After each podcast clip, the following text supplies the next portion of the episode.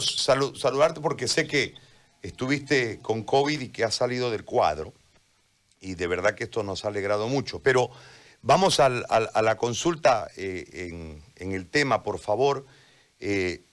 ¿Han mentido los de Puerto Suárez en relación al, al parque? Bueno, eh, agradecerte primero, sí, ya estamos fuera de, de la lucha de esto del virus, la pasé un poco mal, pero bueno, gracias a Dios ya hemos retomado las actividades de, laborales en el ministerio y justamente atender este tema del incendio de Turquía que han sido días muy complicados y días que no nos ha dado mucho mucho trabajo como ministerio y, por ende todas las las entidades institucionales que están eh, que, están dentro del Ministerio de Medio Ambiente. Eh, yo tuve la oportunidad de ver la entrevista que, que le hicieron al bueno, la comunicación que le hicieron a esta persona, creo que es el presidente cívico o algo por, algo por el estilo relacionado a Puerto Suárez. Y lamentablemente, eh, bueno, es la responsabilidad nuestra de informar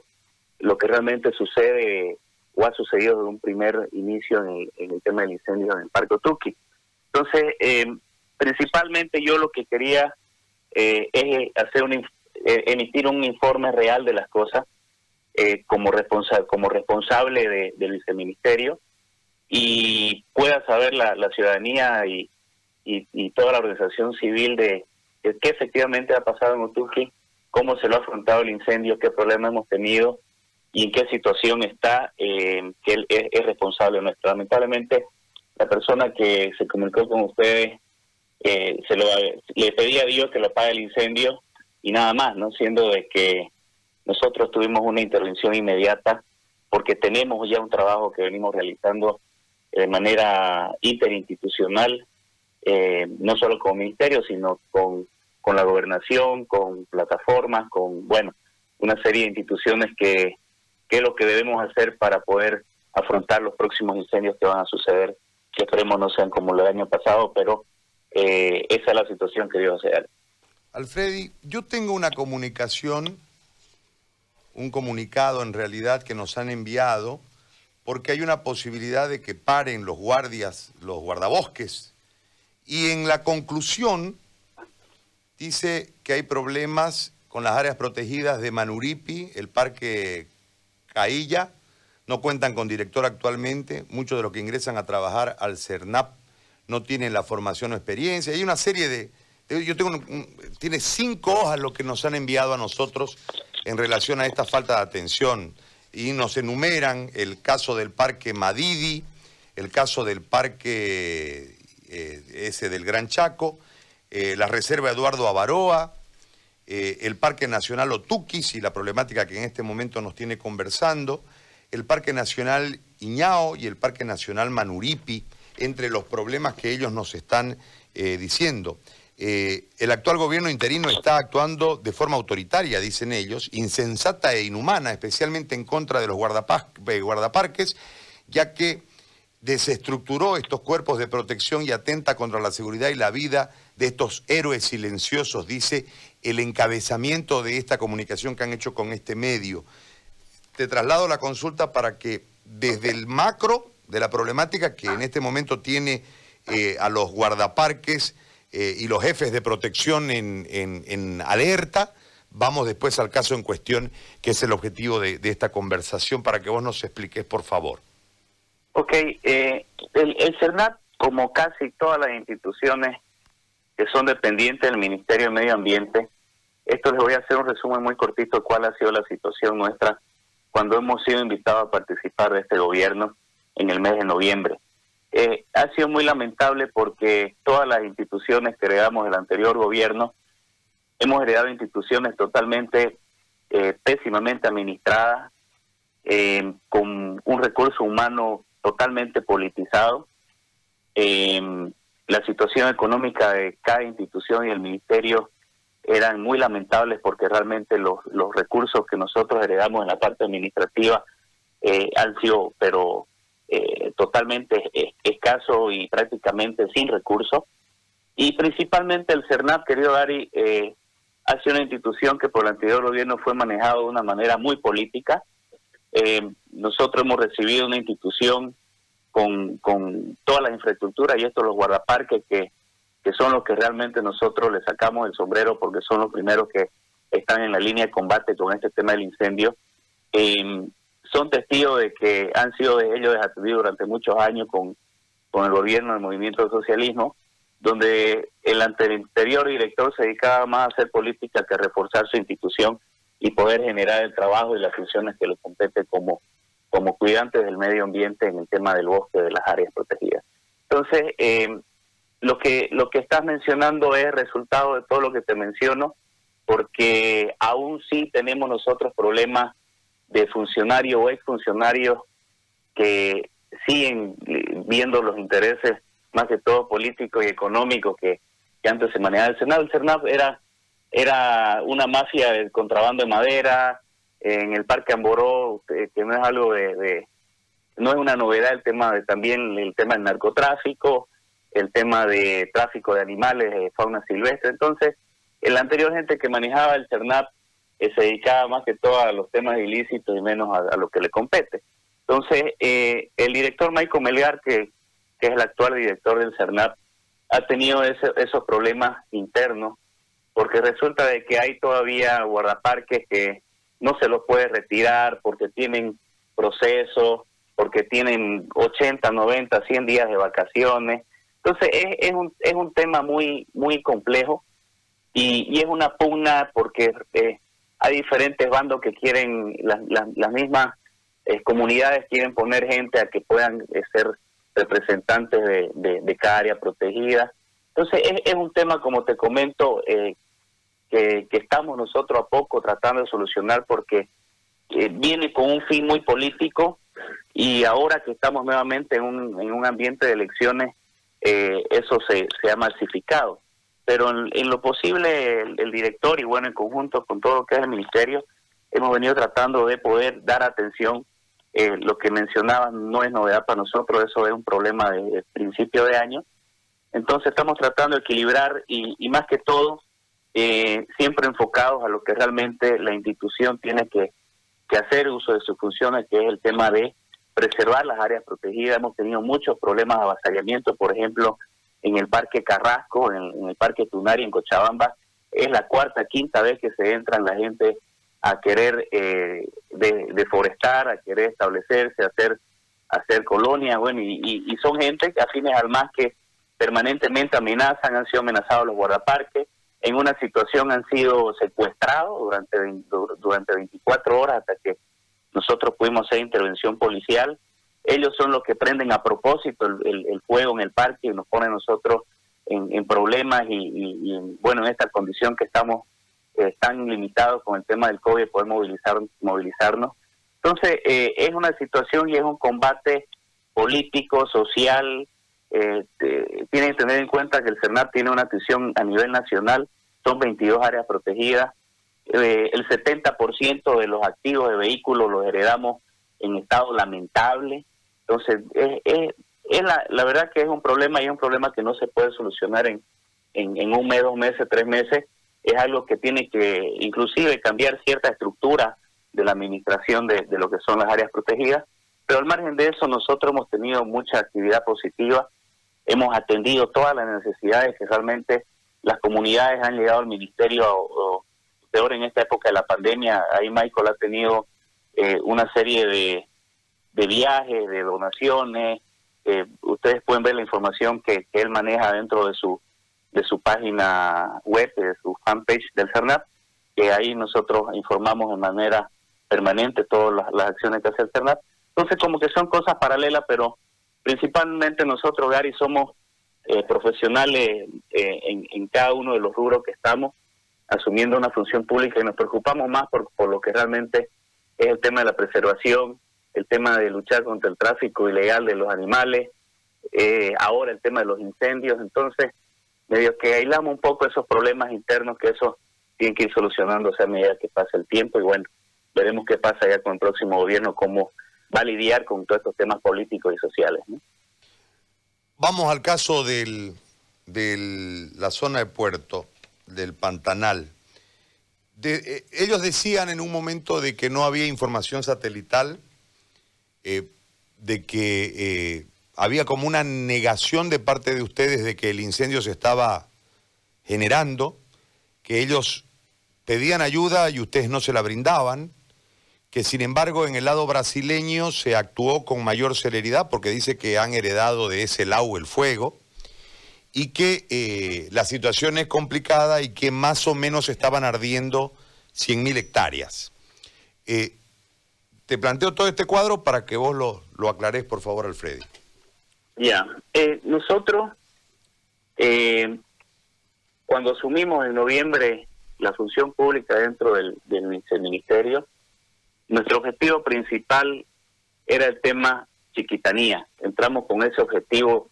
de poder ver, de poder trabajar, de poder gestionar y ver cómo íbamos a, a, plantear un, un, plan nacional, un plan departamental de atención a la rehabilitación de lo que era el tema de lo que dejó el, el fuego y por ende a planificar un plan de mitigación para los próximos eventos que ahora es lo que estamos eh, viviendo. Entonces, eh, nosotros hemos estado durante todo el año eh, trabajando sobre justamente lo que les estoy mencionando y producto de este trabajo interinstitucional es que nosotros por competencia y por por capacidad de reacción fue de que el ABT y el CERNAP asumieron lo que era el comando de incidencia o de atención a la prevención y atención de quemas de incendios forestales. Entonces, dentro de esta de, de este plan, para poder nosotros tener acciones inmediatas, está contemplada una serie de actividades donde la principal para poder nosotros tener reacción en el tema de los incendios es el monitoreo satelital de manera diaria que lo viene haciendo la ABT, el CERNAP, eh, la Fundación de Amigos de la Naturaleza, la gobernación. Entonces ya se tiene estructurado un sistema de monitoreo que funciona hace meses. De hecho, todos estos resultados de la detección de los, de los focos de calor, el director ejecutivo del ABT, el doctor Víctor Ubañez, hace presentaciones semanales eh, de todo lo que es el monitoreo, justamente lo que les estoy mencionando. Entonces, el, el viceministerio y el ministerio en sí, con todas las entidades mencionadas, ya trabajan de hace muchísimo tiempo en lo que es el monitoreo satelital, porque esto es la información que nosotros eh, necesitamos para poder tener reacciones inmediatas al momento de que los focos de calor se conviertan en un incendio. ¿no? Eso hay que tener claro de que un foco de calor no es un incendio. Eh, cuando se masifican los focos de calor y, y satelitalmente se trabaja este tipo de imágenes, ya nosotros nos detectan y nos alertan de que lo de que esto puede ser descontrolado y puede generar un incendio, que es lo que sucedió en Otuquis también a principio de año, más o menos en el mes de marzo, que se quemaron alrededor de 5.000 hectáreas justamente en esta misma zona,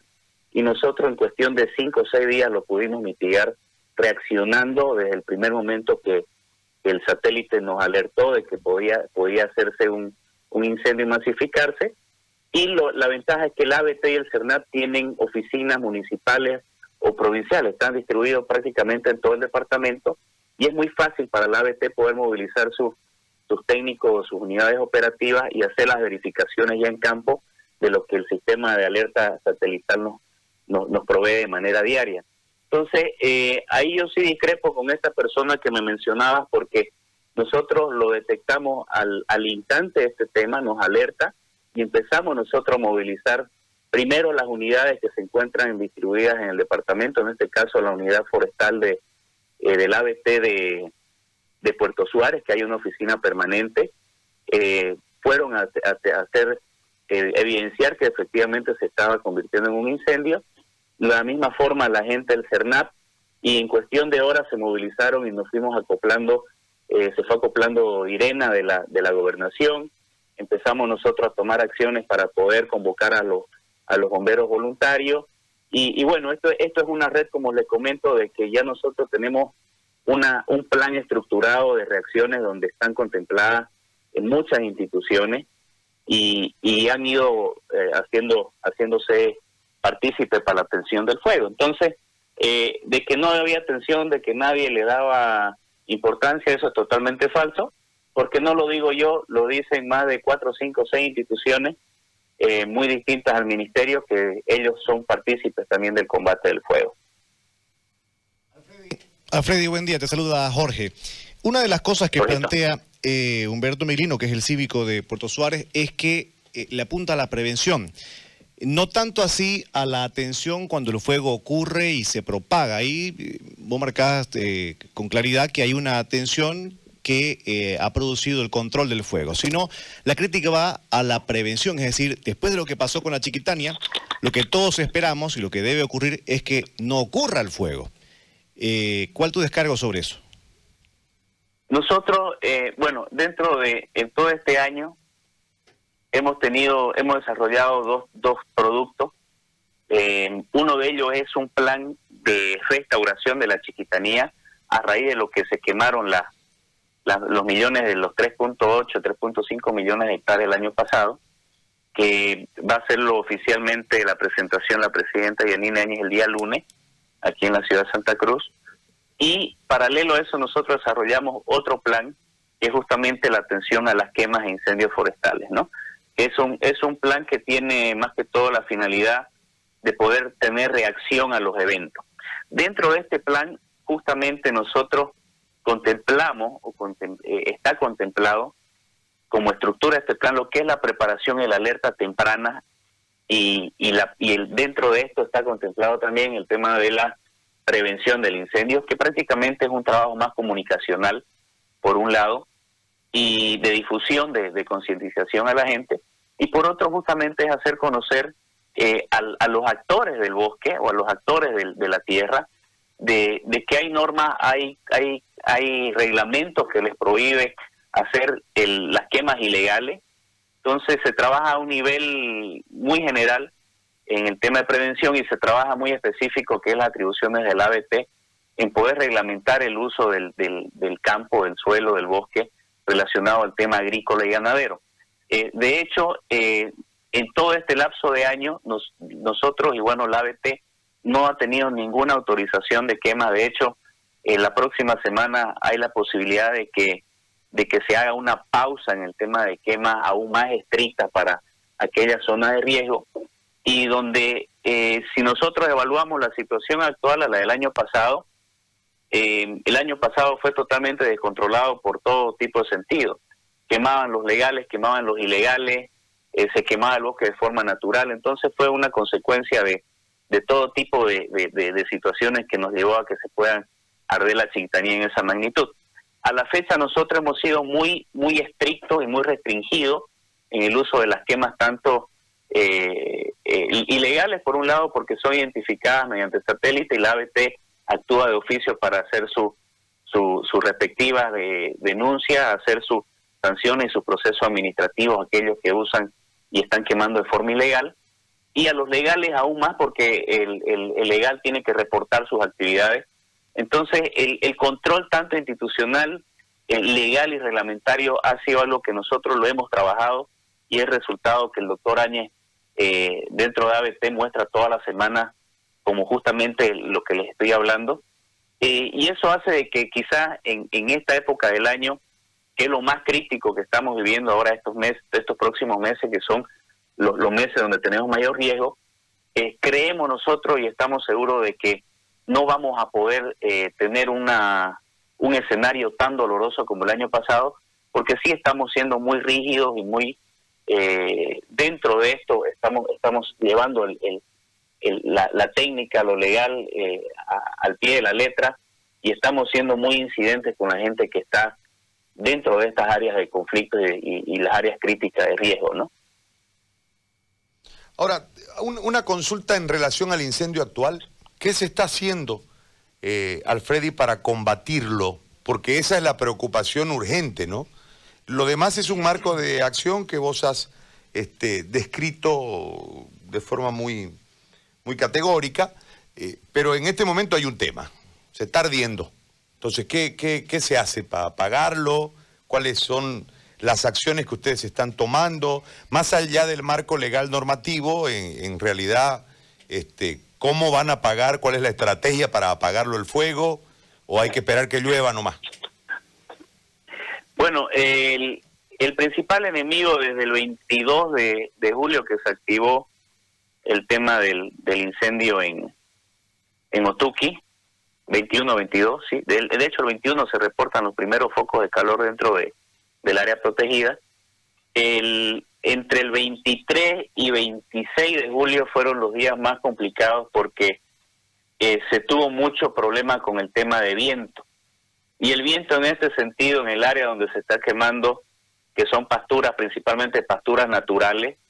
eh, pantanosos, eh, eso, eso arde como si le echaras gasolina. Entonces, el, el viento ha sido el peor enemigo, como te comento, porque hasta el 23 de julio aproximadamente el, el, se veía controlable el asunto con la gente que estaba ya haciendo intervención dentro del, del, del, incendio, pero estos días fueron complicados porque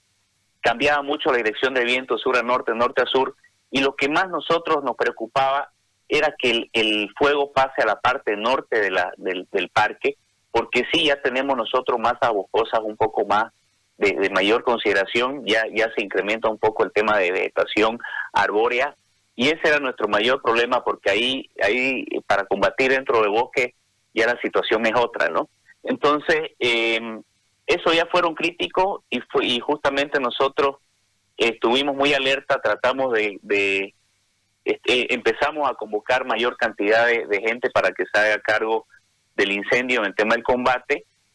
Y, y fue a raíz de eso que se descontroló un poco. Entraba al lado brasilero, en Brasil estaban combatiendo también eh, su, su, su, incendio que le corresponde en la parte fronteriza, también lo pasaba con lo mismo con el Paraguay, se mitigaba una zona, entraba el fuego nuevamente, entonces ha sido un trabajo muy complejo que lamentablemente, digo yo, hemos llegado a 75 mil hectáreas quemadas en todo lo que es la, la, la zona de, de la zona sur y parte, un poquito la parte norte, que ese es el reporte que se tiene hasta anoche, justamente porque nosotros nos pasan reporte de manera diaria, tanto al mediodía y en la noche. Y eso ha sido un poco el problema, pero el, el fuego está en un 85% controlado, no está, no está extinto aún. Se estima que yo hablaba con Michael esta mañana, que me estaba comentando que van a hacer un sobrevuelo en las próximas horas para hacer una evaluación de, de dónde todavía algunos focos de calor se reactivan. Entonces, eh, se está trabajando ahorita con, con el tema del satélite para identificar estos focos y dónde ya empezar a darle un trabajo más específico. Quizás ahorita los focos de calor están un poco dispersos, lo que hace hace posible que ya eh, se puedan enviar brigadas a poder de una vez liquidar esos focos que están dispersos y se estima que en los próximos dos, tres días, este Michael me decía que podamos ya tener el cese total al, al incendio pero ya lo, lo, lo más crudo ya fue, fue superado en el tema de lo que es mitigarlo, pero bueno, vamos a ver en los próximos, en las próximas horas cuál es la situación real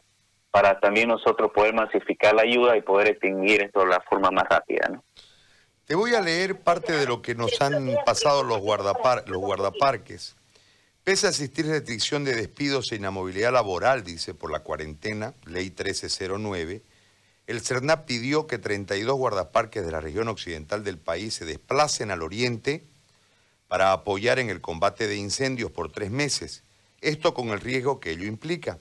Esta situación ha puesto en alerta a los guardaparques, ya que temen que la negativa a desplazarse implique su despido o la intención sea un atentado contra su salud ya que les están pidiendo que vayan al epicentro de la pandemia del país. Otras dos mujeres, dice, guardaparques, del Parque Otuquis, han sido instruidas a mudarse al Parque Amboró debido a que éstas denunciaron al asambleísta José Lo Martínez Colobo de, de haber ido a pescar al interior del Parque Otuquis. Ellas, en cumplimiento de su deber, le hicieron alto al asambleísta y este se quejó incluso con sus redes sociales aduciendo que él había ido a tomar material de bioseguridad, siendo esta versión desmentida por los dos guardaparques. De nada valió la aclaración y, habla de, de, ese tema y señala en relación al Parque Otuquis que hay un memorándum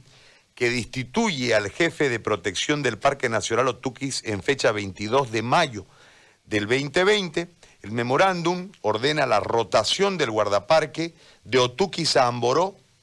de la guardaparque Nancy Barba Bejarano en fecha 23 de junio de 2020. El memorándum destituye del cargo al guardaparques Eugenio Oreño Peji en fecha 18 de mayo de 2020. En medio del incendio, entiendo, y esto quiero que me lo aclares, este, ¿ha habido esta situación de rotaciones y de traslado de guardaparques? ¿Cómo es el tema? Lo que se ha pedido es apoyo. Yo, yo lo que les comentaba justamente eh, cuando tocamos el tema de la situación del CERNAP es justamente que el CERNAP carece de muchas condiciones. Dentro de estas condiciones es el escaso personal que tiene, cada uno en sus áreas protegidas, el escaso apoyo logístico que hay, como les decía, el 70% de los vehículos no funcionan, tanto motos, camionetas, y entonces en, en una situación como esta nosotros eh, tratamos de hacer cuerpo y poder convocar a todas las, las instancias de, funcionarios que,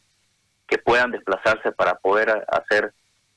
hacer y combatir con el incendio. Entonces, quizás eh, yo, de todo lo que me has dicho, Gary, no estoy al tanto porque son cosas ya muy internas del CERNAP. Eh, quizás Michael sería ideal que nos pueda aclarar ese asunto, porque él es el director y él ve estos temas a diario. Eh, de hecho, yo tengo tuición con el CERNAP, coordino cosas más que todo eh, en temas de, trabajo y coordinación de actividades, pero eh, sí nosotros, eh, soy doy fe de aquello de que nosotros convocamos y tratamos de movilizar la mayor cantidad de,